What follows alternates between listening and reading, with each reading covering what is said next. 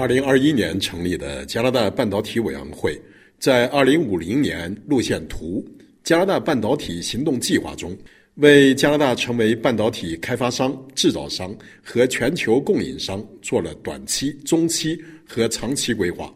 独立记者傅长寿认为，世界级半导体生产国台湾通过密切合作，为加拿大提供了独特机会。台湾有可能帮助加拿大成为全球芯片中心。二零五零年路线图承认加拿大半导体行业落后于台湾、中国、以色列和美国，但加拿大可以从两个关键领域取得突破：一是设计和研发，二是电动汽车、电池和传感器。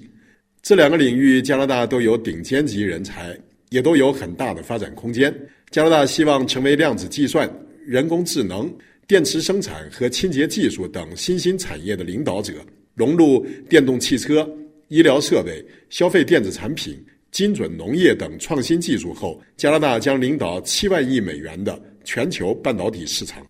傅长寿去年在加拿大智库麦克唐纳劳里耶研究所发表研究报告时，民主国家正紧密合作，排除中国建立清洁的半导体供应链。加拿大有幸身在其中。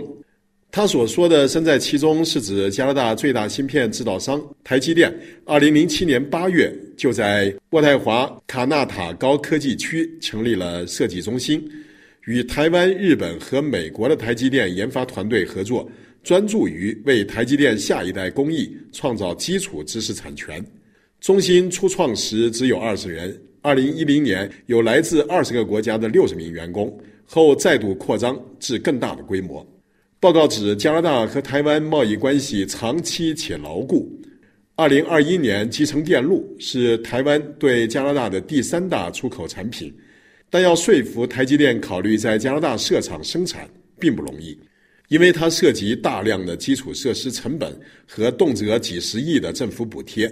想与财力雄厚的华盛顿或东京竞争，渥太华就必须大手笔的设立国家半导体发展基金，改善半导体投资条件，加大如强大的人才基础、充足的供水和先进的基础设施等。去年三月，加拿大宣布向半导体产业投资二点四亿加元。其中一点五亿启动半导体挑战基金，用以研发；九千万分配给加拿大国家研究院属下的光子制造中心。这么少的投入，显示渥太华的初期发力重点在于芯片研发，而非制造。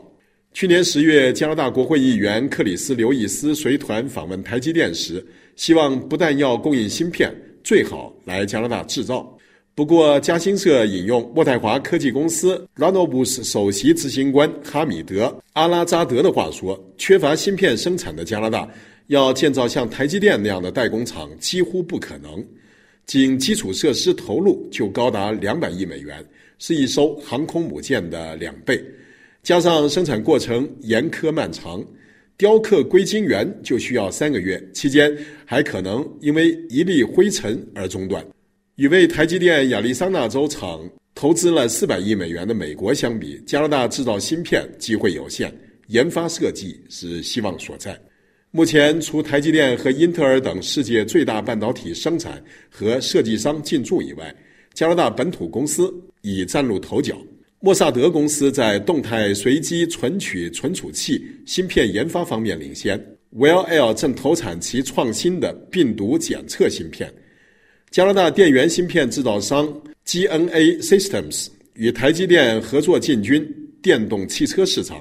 有望提振近年因芯片短缺而严重萎缩的加拿大汽车制造业。本期北美来红是由法国国际广播电台特约记者潘卫制作，感谢收听。